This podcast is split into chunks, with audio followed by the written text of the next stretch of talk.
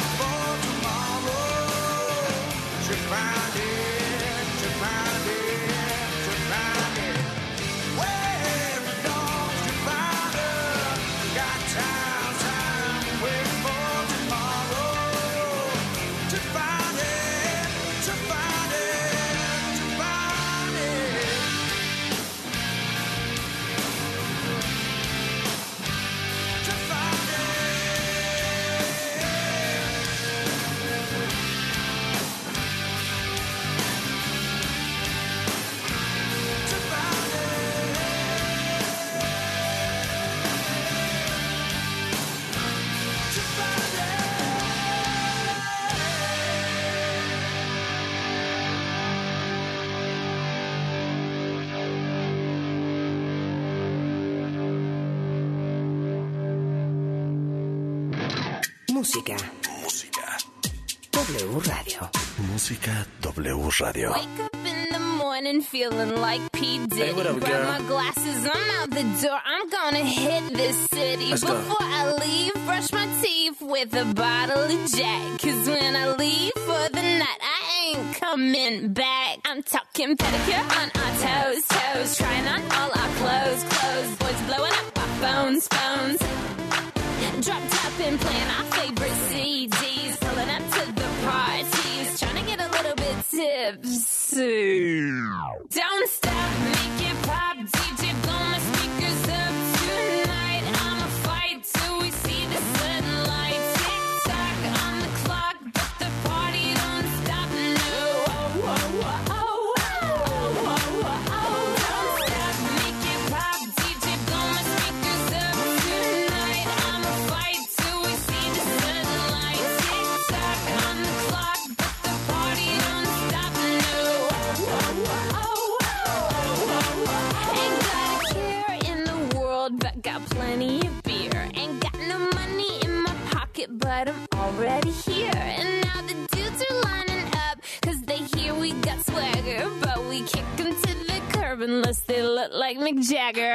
that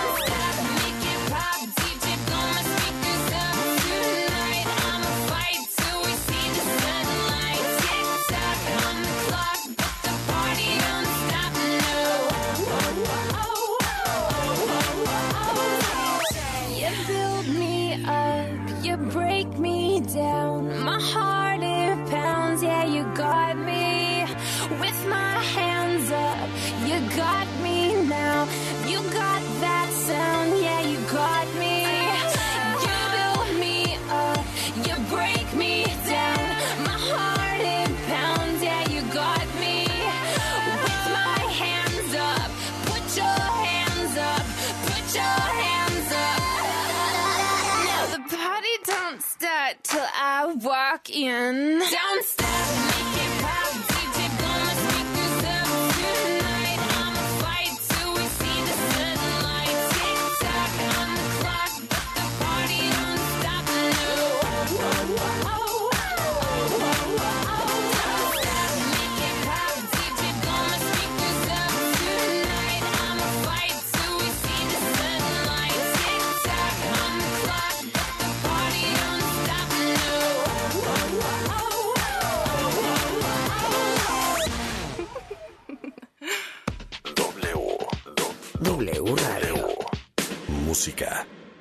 W Radio.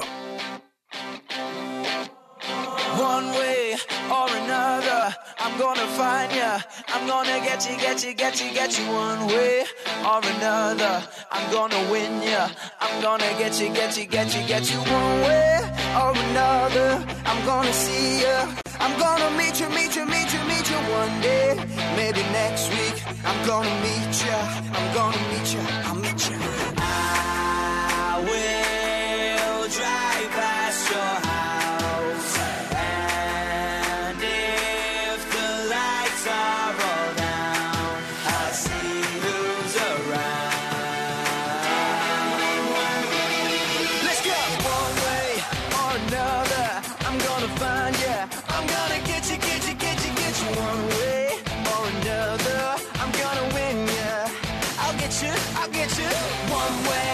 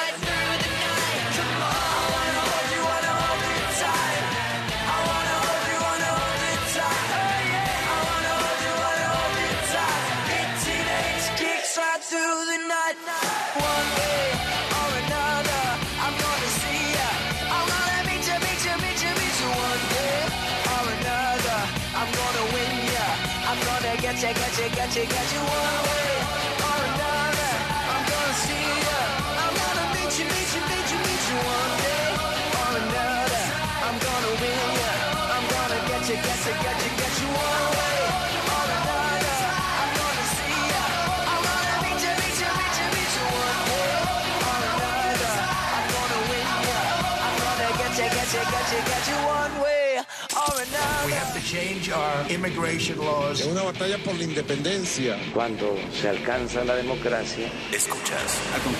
Bajo la lupa este estudio se aborda- 1954 el agua en México se enfrenta a un gran- que es robo a la nación, Noticias W con Verónica Méndez.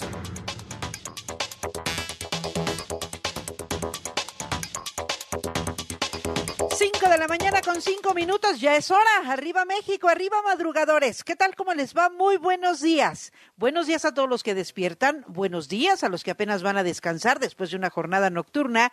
Los que están en casa y los que no pueden quedarse en su casa. Muy buenos días. Los informo, los escucho y los leo. Estamos en vivo y en directo por la señal de W Radio México. 96.9 y en arroba W Radio con el hashtag Vero Méndez o con el hashtag Noticias W. Cuéntenos cómo amanecen, cómo despiertan. Hoy es 2 de febrero, Día de la Candelaria. Llegaron los ricos y deliciosos tamales calientitos.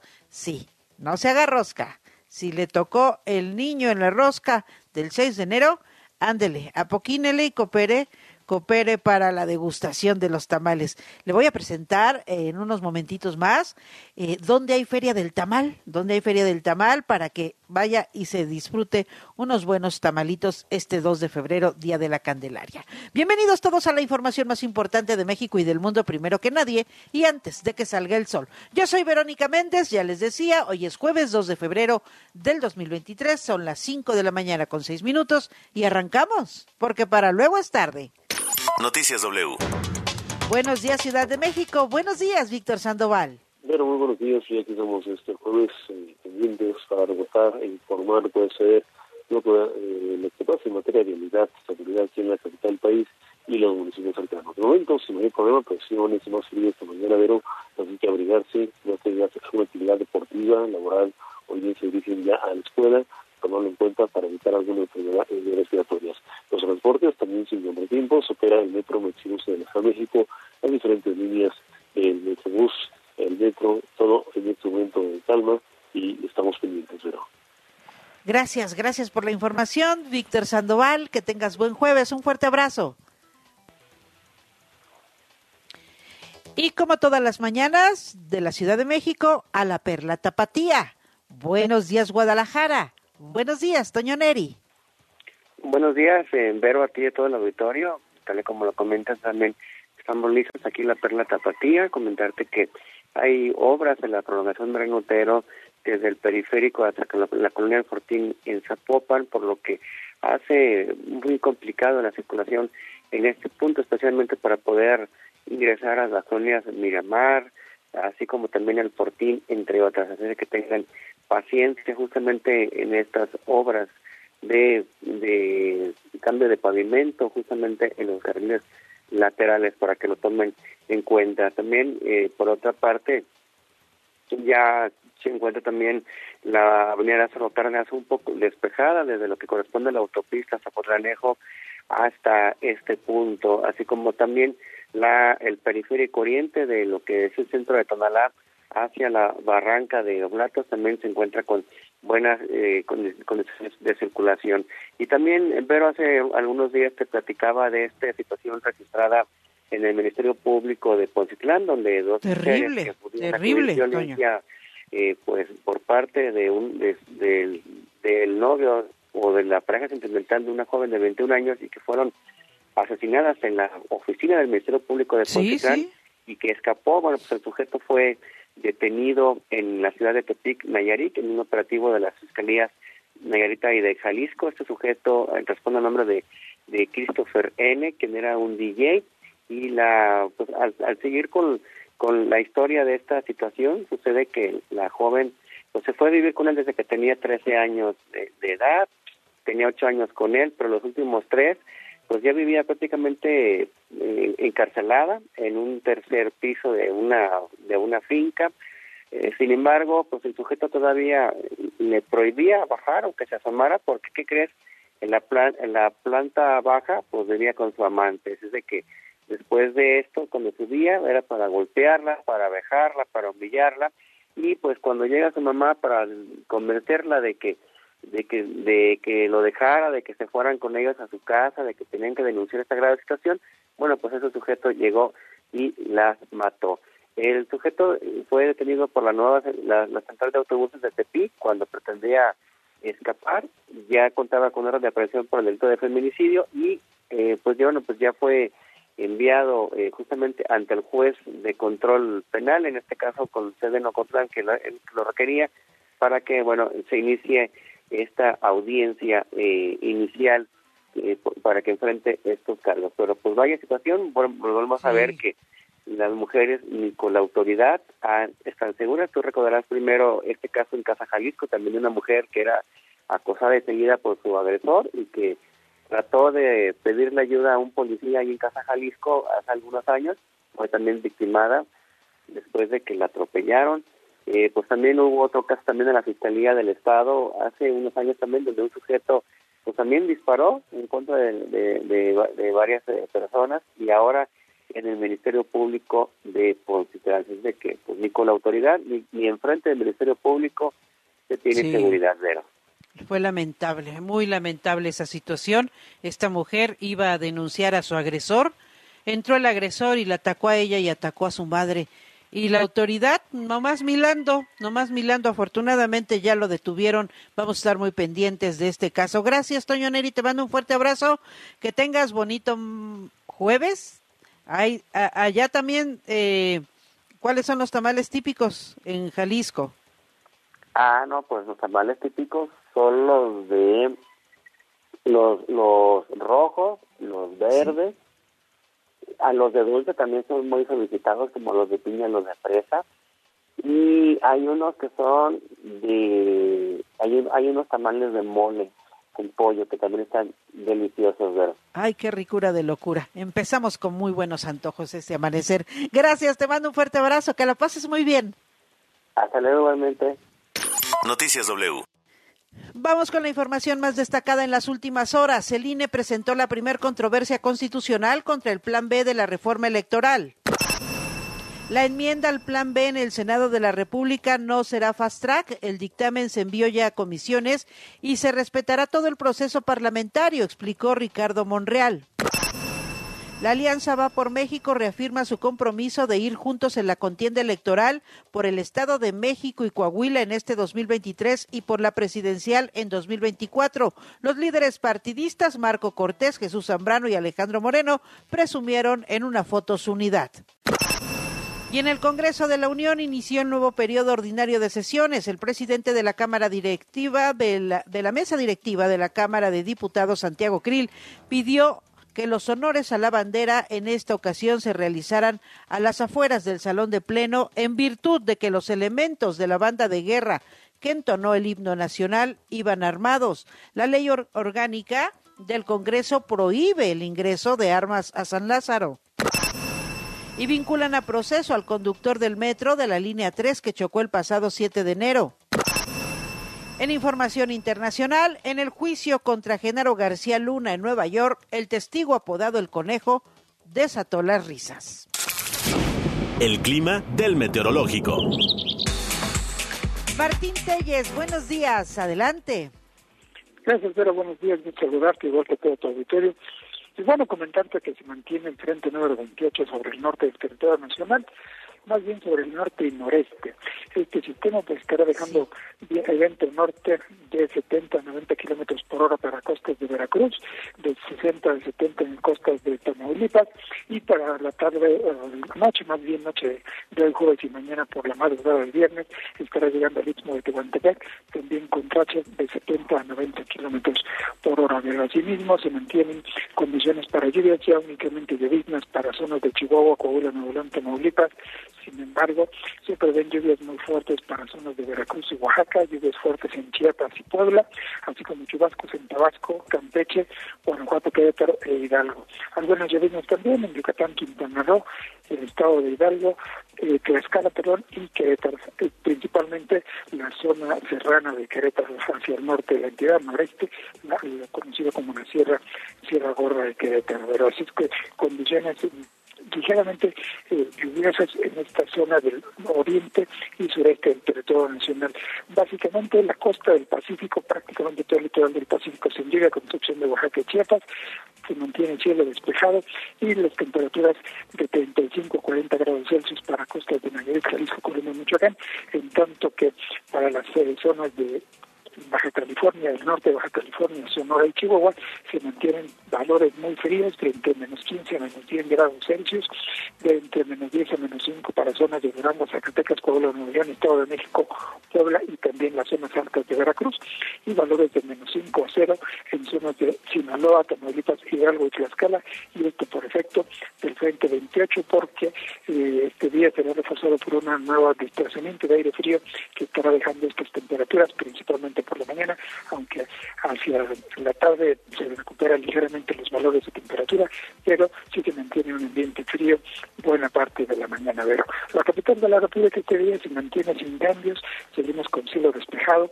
una temperatura variable, ya que en la zona del aeropuerto tenemos 9 grados, pero las partes altas esta mañana presentan 4 grados de temperatura, perdón, 2 grados ya entre alta y ultra alta, y hacia el norte de los municipios conurbados 8 grados para Temuyucan, Contitlán, Tultepec, 8 grados Celsius. Así que una condición muy agradable en la temperatura en la capital de la República. Lo que sí es cierto es que, repito, se mantiene soleado durante este día y tendremos una temperatura entre 25 y 27 grados Celsius, mucho calor durante este día en la capital de la República y por supuesto sin lluvia. Pues a tomarlo muy en cuenta, ¿eh? porque hoy, hoy eh, sí se siente fresquecito el amanecer, ¿eh? yo sentí un poquito más de frío en este despertar. Gracias Martín Telles, te mando un fuerte abrazo y que pases bonito 2 de febrero, Día de la Candelaria. ¿Te gustan los tamales? Por supuesto, para que en esta ciudad, en este país, diferentes opciones para todo el mundo. ¿Cuáles son tus favoritos? Eh, pues normalmente mole, mole los tradicionales con hoja de maíz. Híjole, qué ricura. Gracias, pásalo muy bien, un fuerte abrazo. Muchas gracias, igualmente, buen día. Noticias W. Pues ahí están las recomendaciones del clima, ¿eh? Tómelas muy en cuenta porque sí se siente eh, friecito el amanecer. Ya nos decía Martín Telles, en algunas zonas, en, principalmente en las zonas altas de la Ciudad de México, andamos como en 2, 3 grados, ¿eh? Así que a taparnos, a protegernos y a seguirnos cuidando porque la pandemia del COVID-19, ya sabe, sigue dando eh, de qué hablar, hay contagios, lamentablemente fallecimientos, siguen las enfermedades respiratorias, no baje la guardia, de verdad no baje la guardia, no se confíe. Así que a lavarnos las manos continuamente, estornudar o toser en el ángulo interior del brazo.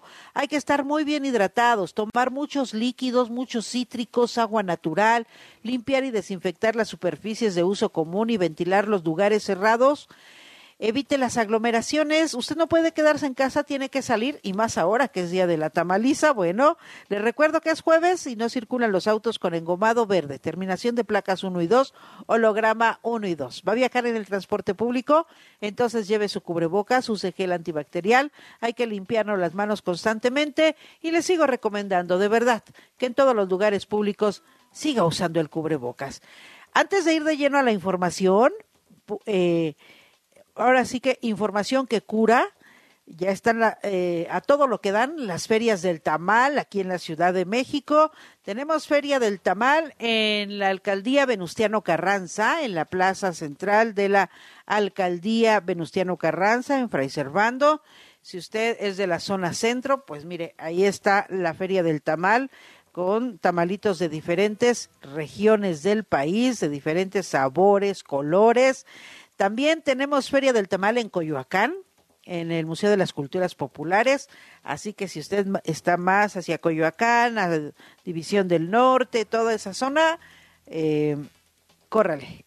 Allá está la Feria del Tamal en Coyoacán, en el Museo de las Culturas Populares y también pues en los puestos ambulantes que, que hay todos los días en la Ciudad de México.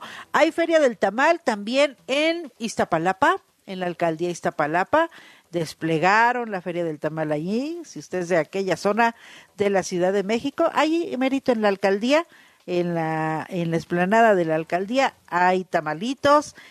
¿Dónde más? Eh, acá en la Condesa también hay una feria del tamal. Si usted está más acá hacia la Roma, la Condesa, hay feria del tamal.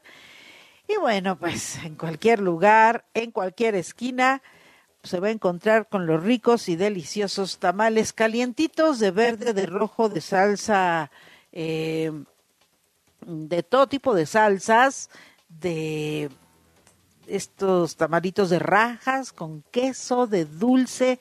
Los tradicionales de dulce, ya ve que son rositas con sus pasitas, pero ahora ya se hacen de todos, de todos los sabores, de chocolate, de nuez, de eh, durazno, de piña, de guayaba. Bueno, hay de todos los sabores, de todos los colores, de todos los olores. Este platillo mexicano delicioso que hoy con motivo de la Virgen de la Candelaria, pues eh, comemos comemos en todo el país. Así que ahí están esas opciones para disfrutar los ricos y deliciosos tamales calientitos.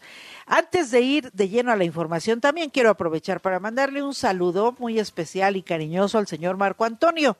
¿Quién es el señor Marco Antonio? Pues es un conductor de Uber que eh, nos trae a nuestra querida, admirada, respetada y siempre agradecida Angie Chávez, que es nuestra, yo le digo, la guardiana informativa, porque Angie Chávez hace la guardia nocturna en la redacción de W Radio y ella está al pendiente de todo lo que pasa durante la noche, durante la madrugada. Por eso, eh, pues eh, saludo con mucho gusto, gracias al señor Marco Antonio, que es conductor de Uber y que ha traído a nuestra querida Angie acá a las instalaciones de W Radio. Vámonos de lleno a la información. La información al momento. Ayer inició el nuevo periodo ordinario de sesiones en el Congreso de la Unión, en la Cámara de Diputados y en el Senado de la República. Se agarraron del chongo porque resulta que para los honores a la bandera llegó la banda de guerra de la Sedena, sí, muy bien, pero llegaron armados, sí, con armas de grueso calibre, iban a entonar el himno nacional y pues que les da para atrás el presidente de la mesa directiva, Santiago Crilo Oigán, eso no está permitido. Entrar con armas al salón de sesiones, al recinto legislativo, no está permitido. Así que si van a colaborar, pues vamos a hacer los honores a la bandera fuera del salón de plenos. Se armó un verdadero mitote. Cuéntanos, Jaime Obrajero, buenos días. Toda la historia y toda la crónica.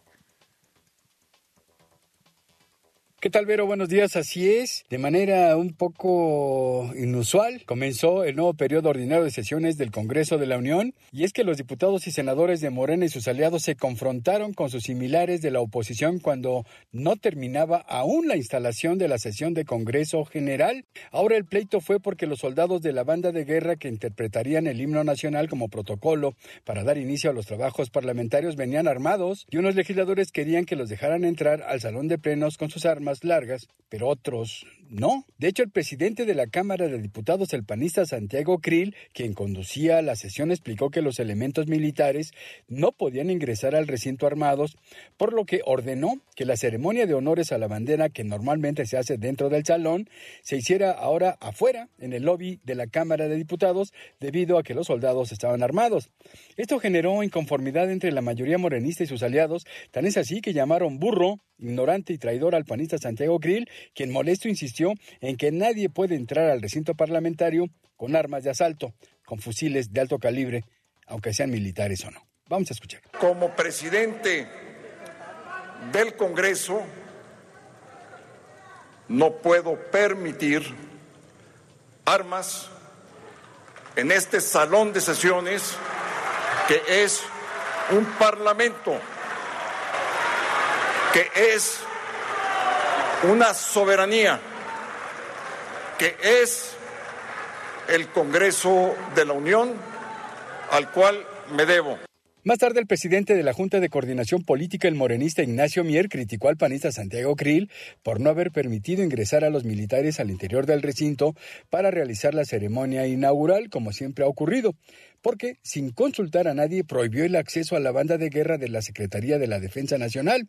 Admitió que no es fácil conducir la Cámara de Diputados, pues se requieren ciertas habilidades, pero tampoco se puede permitir que el presidente de la mesa directiva maneje a su antojo las sesiones por lo que advirtió que por acuerdo de la Junta se enviará un extrañamiento formal a Santiago Krill para que no vuelva a excederse en sus funciones. Además, que ya deje de comportarse como candidato de su partido y asuma su papel de presidente de uno de los tres poderes de la Unión y además representante de todos los diputados federales. Vamos a escuchar. Y eso requiere habilidad, requiere pericia, requiere sensibilidad política, requiere práctica parlamentaria y no acomodar el reglamento, la ley, exclusivamente a la interpretación unilateral por parte del presidente. Eso es lo que le vamos a recomendar, que no le gane su activismo, su protagonismo sobre la responsabilidad que tiene de conducir los trabajos del Pleno de la Cámara de Diputados. Y eso se lo vamos a hacer respetuosamente, esperemos que lo tome así, por lo pronto, los diputados citaron para el día de hoy, para este jueves, a la primera sesión del periodo de sesiones, el cual termina el próximo 30 de abril. Pero este es el reporte que tenemos. Gracias, gracias eh, Jaime Obrajero. Pues así arrancaron las cosas en el Congreso mexicano, en la Cámara de Diputados, donde se instaló el eh, inicio del nuevo periodo ordinario de sesiones. En el Senado de la República, ya saben que ahorita la papa caliente está en el Senado por las enmiendas que le hicieron al Plan B de la reforma electoral del presidente López Obrador. Eh, el Senado tendrá que ratificar o allanarse a los cambios que hizo la Cámara de Diputados para eliminar la cláusula de vida eterna, este punto que pues eh, le daba eso, vida eterna a los partidos pequeños, a los partidos eh, que se suman en alianza a los partidos grandes para seguir sobreviviendo, en particular, pues ya saben, el Verde, el PT, el PES, estos partidos pequeños, para que nunca se desaparecieran. Si no alcanzaban el, porcentaje requerido de la votación, no importa, los mayoritarios, los partidos mayoritarios le pueden pasar votos. Entonces, pues esto, esto no es aceptado. O sea, si haz de cuenta que tú votas por, por Mm, por Morena, votas por Morena, pero resulta que su aliado, el PES, ya no alcanza el porcentaje, entonces tus votos se le pueden pasar al PES. Eh, esta cláusula de vida eterna que el mismo presidente López Obrador pues tomó a mal, dijo no, pues está bien que vamos a, transformar la institución electoral, pero pues estas, estas cosas no se pueden permitir. Entonces eso está en el Senado de la República.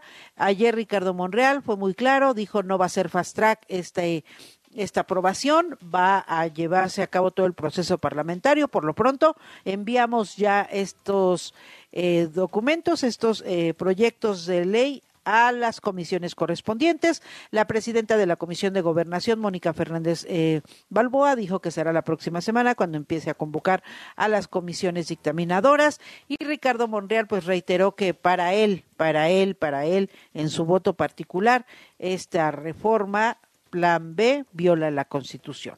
Vamos a escuchar a Ricardo Monreal.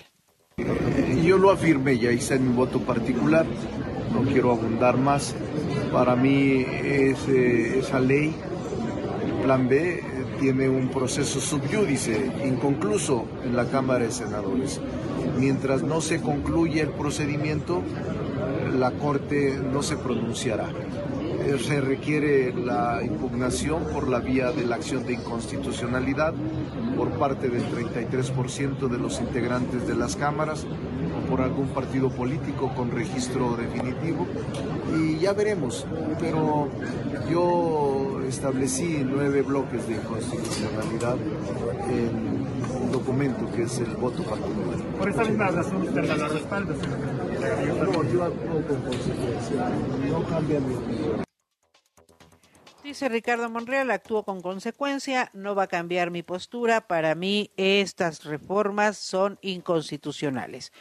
Vamos a otras noticias. Resulta que todos los males, todos los problemas, todas las fallas, todos los capítulos eh, que se han vivido en el sistema de transporte colectivo metro, que ya se incendió, que ya chocó, que es porque se roban el cable. Sí, hay unos ladinos, dijeron las autoridades, que se dedican a robarse los cables y entonces como se roban los cables, eh, pues ocurren todos estos accidentes. Evangelina Hernández, cuéntanos, adelante, buenos días. ¿Qué tal? Muy buenos días. En efecto, Vero, el robo de cable en el metro de la Ciudad de México no lo hacen los indigentes, sino el crimen organizado. A esta conclusión llegó el director del metro, Guillermo Calderón. Vamos a escuchar lo que dijo al respecto. Director, preguntarle si se habla de estas bandas del crimen organizado o una banda probablemente del crimen organizado, ¿Se descarta esta idea, esta presunción del sabotaje? Es robo. Robo es un atentado indirecto al sistema del metro, al servicio del metro. Esto fue confirmado por el exdirector del metro, Jorge Gaviño, quien dijo que hasta el momento lo que se confirma es que hay un robo de este cable con el fin de venderlo. Estamos sobre robo y delincuencia organizada porque son más de tres personas las que seguramente hacen esta, esta extracción. En este caso, entonces, digamos que esta teoría, esta presunción del sabotaje se, se queda de lado. Bueno, es que le digo, no podemos afirmar ni negar porque todo depende del objetivo que perseguía el delincuente. ¿El delincuente cortó el cable para llevárselo o cortó el cable para dañar? Pues es hasta que agarremos al delincuente y, se hagan las investigaciones necesarias. El exdirector del metro dijo que no hay que especular sobre si este robo de cable es solamente para hacer negocio o si tiene la finalidad de dañar la funcionalidad del metro. Entonces aseguró pues sería otro tipo de delito. Pero el director del metro dio un informe sobre el robo de cable y dijo que los delincuentes extrajeron casi 5 kilómetros de cable el año pasado, lo que significa 32 toneladas de peso, con un valor en el mercado de aproximadamente 50 millones de pesos. Desde el inicio de esta administración de Claudia Sheinbaum, el robo ascendió a más de 14 kilómetros lineales. Las estaciones donde más se roban los cables veros son las siguientes. Vamos a escuchar de nuevo al director del metro. Se ha visto esto recurrentemente, lo hemos visto en la línea 2, entre Cuatro Caminos y Panteones, entre Xola y Tasqueña, en la línea 3 entre Indios Verdes y La Raza, en la línea 5 entre el Instituto del Petróleo Bayo Gómez y Aragón y Oceanía, en la línea 1 entre Patitlán y Guelatao y en la línea B entre Ciudad Azteca y Bosque de Aragón. Tienen un rasgo en común, son las zonas donde el metro corre superficialmente y hay eh, también corte de la malla ciclónica. De acuerdo con el director del metro, desde que la Guardia Nacional vigila desde el pasado 12 de enero las instalaciones del metro, el robo de cable ha disminuido en 61%. En enero del 2023, antes de que la Guardia Nacional entrara, se robaron 530 metros de cable y después de la presencia de la Guardia Nacional, se robaron solamente 209 metros, lo que significa, insistió, en una reducción de 61%. Hasta aquí la información. Buenos días. Buenos días, Evangelina. Gracias por la información. En otras noticias, sigue el plan del presidente Andrés Manuel López Obrador de enviar eh, todos los vuelos de carga a la IFA. Cuéntanos, Rocío Jardines, adelante. Pero muy buenos días y confirmó ya el presidente Andrés Manuel López Obrador que se logró un acuerdo con las aerolíneas dedicadas al transporte de carga para trasladar sus operaciones del Aeropuerto Internacional de la Ciudad de México al Aeropuerto Internacional Felipe Ángeles. Así lo manifestó el primer mandatario desde Palacio Nacional al comentar que tras acercamientos con asociaciones recibió un texto donde las aerolíneas decidieron avalar el cambio en 56 días, como lo anunció en primer lugar la empresa DHL después que pedían hasta un año. Hay una cámara, una asociación de transportes de carga aéreo, ya me enviaron una carta este, asegurándome de que ellos van a apoyar. Estaban pidiendo tiempo, se les concedió, no tanto tiempo. Va a ser como, van a ser como, eh, como cuatro meses. 56 días. Y sí, sí, 56 días. Y como DHL Insistió que se firmará un decreto Vero a fin de hacer los cambios para el mes de junio, por lo que enfatizó ya se cuenta con las condiciones necesarias. Son eh, a todas. O sea, ya va a haber un decreto eh, que va a tener este, eh, aplicación en cuatro meses. O sea, que estaríamos hablando como de junio, mayo, junio ya tienen tiempo suficiente, ya están preparadas eh, todas las oficinas de aduanas, almacenes de primera, porque es un aeropuerto de primera del Felipe Ángeles.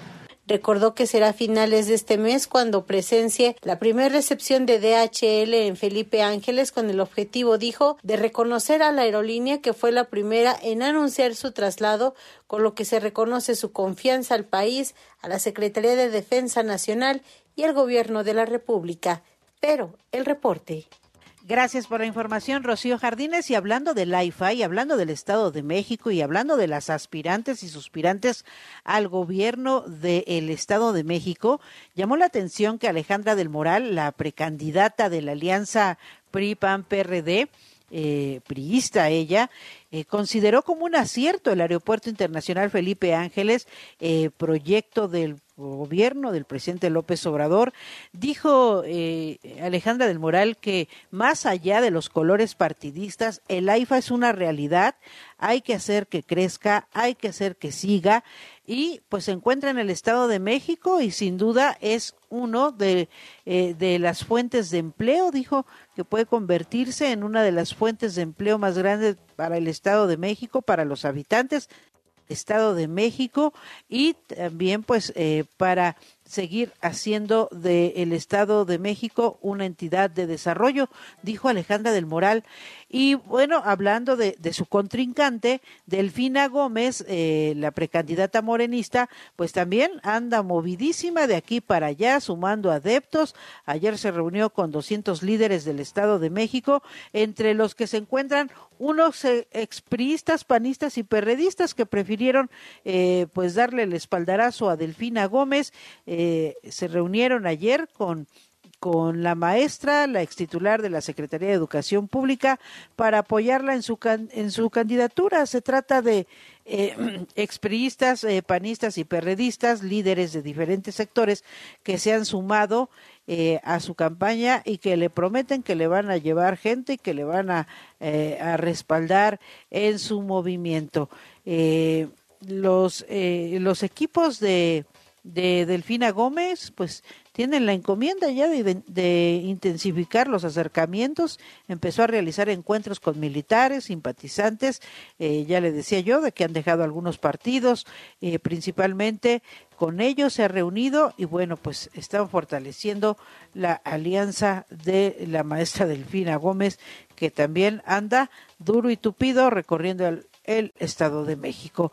Y hablando de candidaturas y de estas elecciones que se realizan en este 2023, fíjese que ayer le salió el tiro al le salió el tiro por la culata al, candidato del PT al gobierno de Coahuila. ¿Se acuerda usted? Al exsecretario de Seguridad Pública, Ricardo Mejía Verdeja.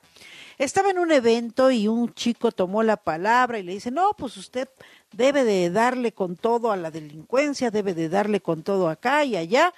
Y resulta que el muchacho pues se le empezó a tirar al propio Ricardo, que le dije, a ver, espérense, ¿quién, ¿quién dejó pasar a este? ¿Quién dejó que se nos filtrara este opositor? Vamos a escuchar el momento. A mí me gustaría más mí me gustaría más que esa misma porra que ellas están diciendo se fuera de la siguiente manera.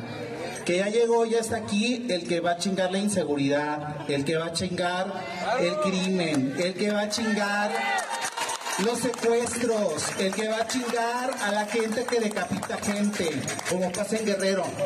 Yo soy de Guerrero, yo soy de Acapulco, conozco tu trabajo y es decepcionante, muy decepcionante. Dejaste mucho que desear en Guerrero. Lo mismo que va a pasar aquí en Coahuila, lo mismo que pasa en Guerrero, va a pasar aquí en Coahuila. Y es algo que no vamos a permitir. No lo vamos a permitir.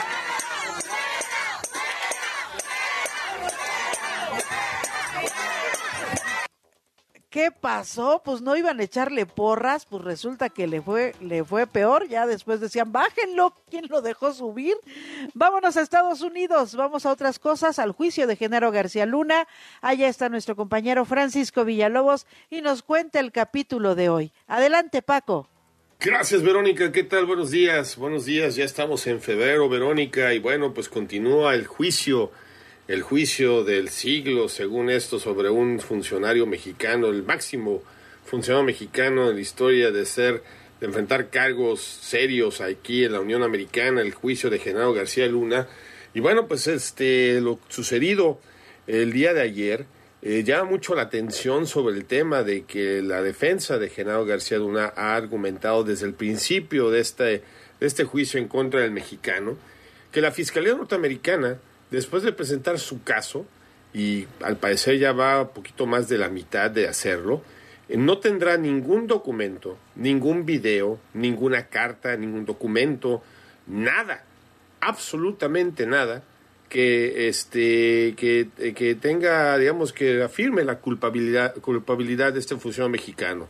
¿Cómo sabe esto la defensa? Pues porque la Fiscalía, así como la defensa, tiene la obligación, según las normas aquí en Estados Unidos, de presentar todas las defensas en el, proceso del discovery, así es como se llama, el descubrimiento en inglés, discovery, tienen que, tienen que intercambiar con los respectivos abogados, mira, yo tengo esto en contra de tu cliente y lo voy a presentar a la corte, así como también la defensa va a decir, este, eh, yo tengo esta evidencia que exenora este, a, mi, a mi cliente. Y, eso es parte antes de que comience el primer testimonio o hasta antes de que se escoja un jurado. Bueno, pues el día de ayer este, testificó el colombiano Harold Poveda, que alias el Conejo, que era el encargado de enlazar al cartel de Sinaloa con capos colombianos. El señor este colombiano lo único que básicamente testificó fue decir que él había escuchado Ojo, no había visto, sino que había escuchado que a Genaro García Luna lo habían secuestrado en Morelos. Este, y hasta ahí. No, no, no, no afirmó de que fue testigo o que vio un video en la policía, simplemente que había escuchado que lo, habían secuestrado. También el Israel Ávila, alias el, el, contador del cartel de, de, Morelos, este, reafirmó ayer, antier quiero decir, que sí, que había escrito el nombre de Genaro García Luna en los libros de contabilidad del cartel de Sinaloa. Pero ayer se retractó. Entonces, o sea, eh, en lo que hemos visto hasta hasta el momento de este juicio, Verónica, es que eh, si es que continúa esta situación por parte de la Fiscalía, realmente estamos hablando de que si llegaran a ser culpable, porque ojo, acuérdate que la decisión de culpabilidad no depende del juez, sino depende del jurado. Y si este jurado eh, se va más por la cuestión de, de los testimonios de los, de los cárteles de droga, independientemente o no de que tengan documentos, fotos o no la fiscalía en contra de Genaro García Luna, va a ser la opinión por parte de la, del jurado.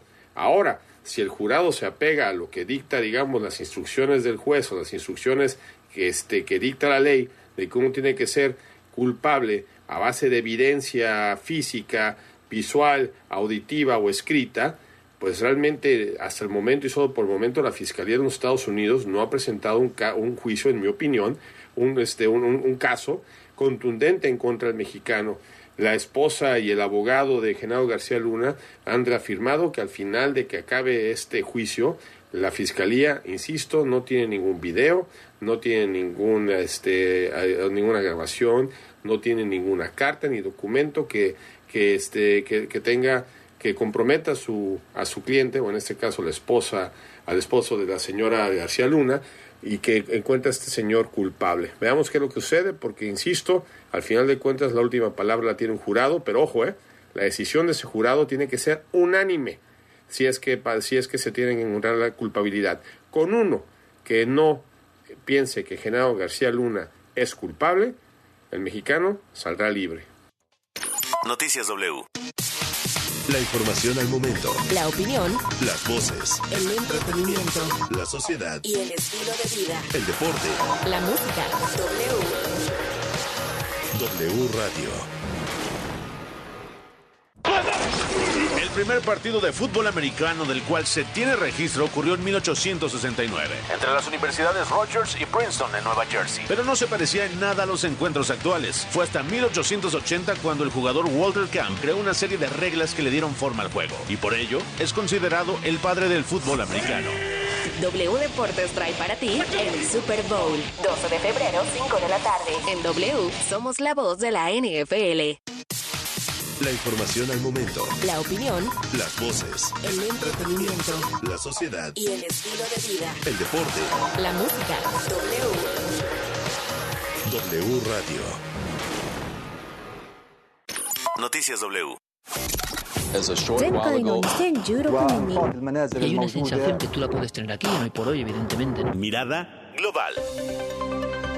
Hola Vero, ¿qué tal amigos de W? Qué gusto saludarnos en este jueves 2 de febrero, día de pagar los tamales, pero antes hay que darle y con buena actitud. Iniciamos en Canadá porque la provincia de Columbia Británica inició un programa piloto de tres años para dejar de procesar a personas mayores de 18 años por llevar pequeñas cantidades de heroína, metanfetamina, éxtasis o crack. Esto como parte de un esfuerzo para combatir una crisis de sobredosis de drogas.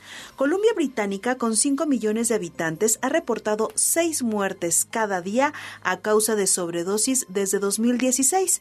Es por ello que ahora se convierte en la primera provincia canadiense en experimentar esta excepción aplicada hasta el momento solo en Oregon, Estados Unidos y Portugal. Viajamos hasta el continente africano porque más de un millón de personas se congregaron en la misa que el Papa Francisco ofreció en la explanada de un aeropuerto en República Democrática del Congo en uno de los actos más multitudinarios en su pontificado. En esta nación, la mitad de la población es católica, por lo que el gobierno proclamó día festivo debido a la visita del pontífice. La celebración se realiza en el llamado rito congoleño, el único basado en la integración de una cultura en otra, es decir, con la finalidad de unir la liturgia romana a la cultura africana, pues los obispos percibieron que los fieles no se sentían demasiado involucrados en las misas, pues se realizan cantos y bailes también del sacerdote en la ceremonia y el llamado a la protección de los seres fallecidos. Durante la misa, el Papa pidió a los fieles que ayuden a romper el círculo de la violencia en un país destrozado por las guerras desde hace décadas. Ahora les cuento que el expresidente de Estados Unidos, Donald Trump, afirmó que si sale vencedor en las elecciones de 2024, castigará a médicos y hospitales en los que se lleve a cabo operaciones de cambio de sexo. A través de un mensaje que compartió en su perfil de Truth Social, Trump dijo que esta acción tiene como fin proteger a los niños de la locura de género de la izquierda radical. Y para cerrar, ya se hacía festejando el Super Bowl, pero este miércoles el jugador de las Águilas de Filadelfia, Josh Sillis, fue acusado formalmente de violación y secuestro, lo que efectivamente lo puso fuera de la lista de su equipo. Es más, no puede ni entrenar con ellos. Los cargos se derivan de una denuncia de diciembre de 2019, donde Sills, de 25 años, participó en una actividad sexual, dice la fiscalía, que no fue consensuada y retuvo a una víctima en contra de su voluntad. Y nosotros hasta aquí llegamos por hoy. Gracias, muy buen día.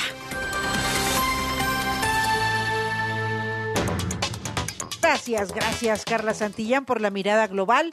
En sus primeras planas, los diarios de circulación nacional hoy destacan la siguiente información. Reforma, disputa 4T con Nuevo León, la planta de Tesla. Eh, todo un tema, ¿eh? Todo un tema, porque la 4T quiere que esa planta eh, quede en el Estado de México y eh, Nuevo León se la quiere llevar. Bueno, eh, no vaya a ser que por andarse peleando termine Tesla diciendo, ¿saben qué?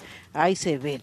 Eh, también en su primera plana, dice el periódico Reforma, frenan a militares y prenden a diputados. Es lo que ya le reportamos en la extraordinaria crónica de mi compañero Jaime Obrajero. Ayer entraron armados los integrantes de la banda de guerra de la Sedena para participar en la ceremonia del inicio del periodo ordinario de sesiones en el Congreso de la Unión.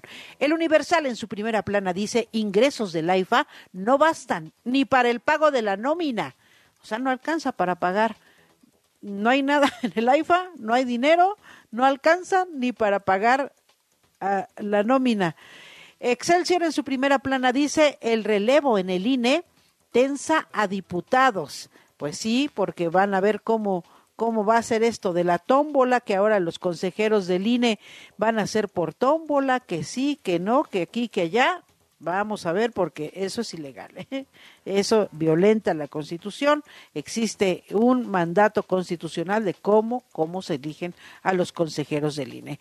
Eh, Morena pide a sus corcholatas apoyar a Delfina Gómez. Esto lo trae en su primera plana el periódico Excelsior. Milenio ratifican PRI y PAN reparto de pastel y meten en la foto al PRD. El financiero sube fe tasa en un cuarto de punto y va por más. En los controles, don Luisito Álvarez, en la producción, Humberto Méndez, yo soy Verónica Méndez y los esperamos mañana a las 5, porque para luego es tarde. Noticias W. En W Radio. La información al momento. La opinión. Las voces. El entretenimiento. La sociedad. Y el estilo de vida. El deporte. La música. W. W Radio. El cariño y amor de un animal es incomparable. Solo nos resta devolvérselos con los mejores cuidados y la mayor responsabilidad. Mascotas W por W Radio. Sí, sabemos que es muy difícil resistirse a esa carita tierna que nos ponen mientras nos ven comer. Y parecería que darle un pedacito de nuestro alimento al perro no tiene ningún inconveniente, pero más allá de mal acostumbrarlo, podrías poner en riesgo su salud. Por ejemplo, la cebolla puede convertirse en un alimento potencialmente tóxico que le ocasionaría una lesión oxidativa y la rotura de los vasos sanguíneos. Si la comió en una pequeña cantidad, quizá le provoque vómitos o debilidad, pero nada más. Mejor procura que no lo haga con frecuencia. Por otra parte, el té, el chocolate y el café contienen un alcaloide que actúa sobre el sistema nervioso central. Mucho cuidado porque, por ejemplo, tan solo 100 gramos de chocolate negro en un perro mediano puede ser fatal. Y aunque sabemos que son fans en la medida de lo posible, evita darles pan, pasteles o bolillos porque la levadura podría ser tóxica en el estómago de los perros, llegando a expandirse hasta el intestino, causando gases y problemas respiratorios. Recuerda siempre consultar con un especialista cuál es el alimento ideal para tus mascotas de acuerdo a su tamaño, edad y salud. Porque merecen los mejores cuidados y la mayor responsabilidad. Mascotas W en W Radio. Dinero y economía. Economía. En pocas palabras, Finanzas W. Con Roberto Aguilar. Hace no mucho tiempo las sanciones administrativas y multas viales se determinaban en veces salario mínimo, y así cada incremento del salario se reflejaba en los castigos, es decir, se actualizaba todos los años. Pero en 2016, y como parte de diversos cambios para desligar el salario mínimo de otras referencias, y con miras a un aumento de las percepciones de los trabajadores, nació una nueva referencia que fue la unidad de medida y actualización, más conocida como la UMA, que sube conforme el movimiento de la inflación anual. Y con el dato de la inflación de 2022 que recientemente conocimos y que fue de 7.82%, se actualizó la UMA y el nuevo valor que entrará en vigor a partir de febrero pasará de 96.22 pesos diarios a 103.74 pesos diarios o 3.153.70 pesos mensuales y para todo el año 37.844.40 pesos. Así que toma en cuenta la actualización de la referencia cuya incidencia también abarca algunos productos bancarios o incluso relacionados con el pago de impuestos. La economía de manera sencilla. El dinero y tu bolsillo, explicado por Roberto Aguilar. Gran Sur, en el lunario del Auditorio Nacional.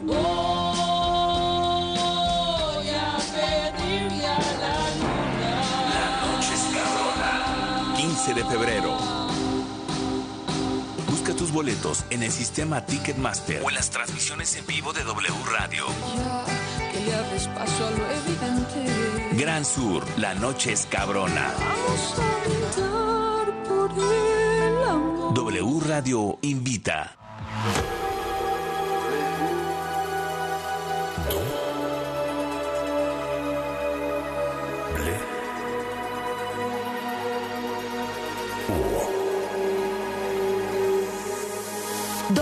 Radio 96.9. La Alpan 3000, Colonia Espartaco, Coyoacán.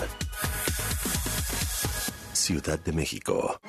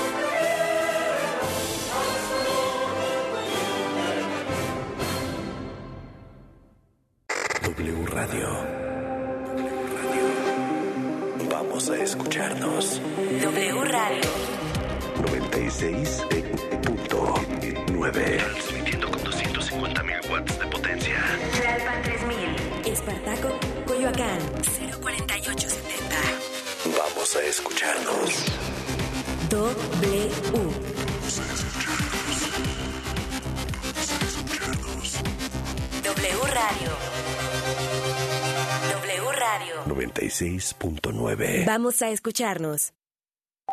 La información en W. Así las cosas. Sociedad, política, deportes, entretenimiento. Las noticias al momento. Así Las cosas. así las cosas. Con Gabriela Barquetín y Javier Risco. Como presidente del Congreso no puedo permitir armas en este salón de sesiones. Aquí me van a poner la banda presidencial de México. Y afuera de la Cámara de Diputados seguramente va a estar López Obrador y Claudia Sheinbaum gritando fraude y haciendo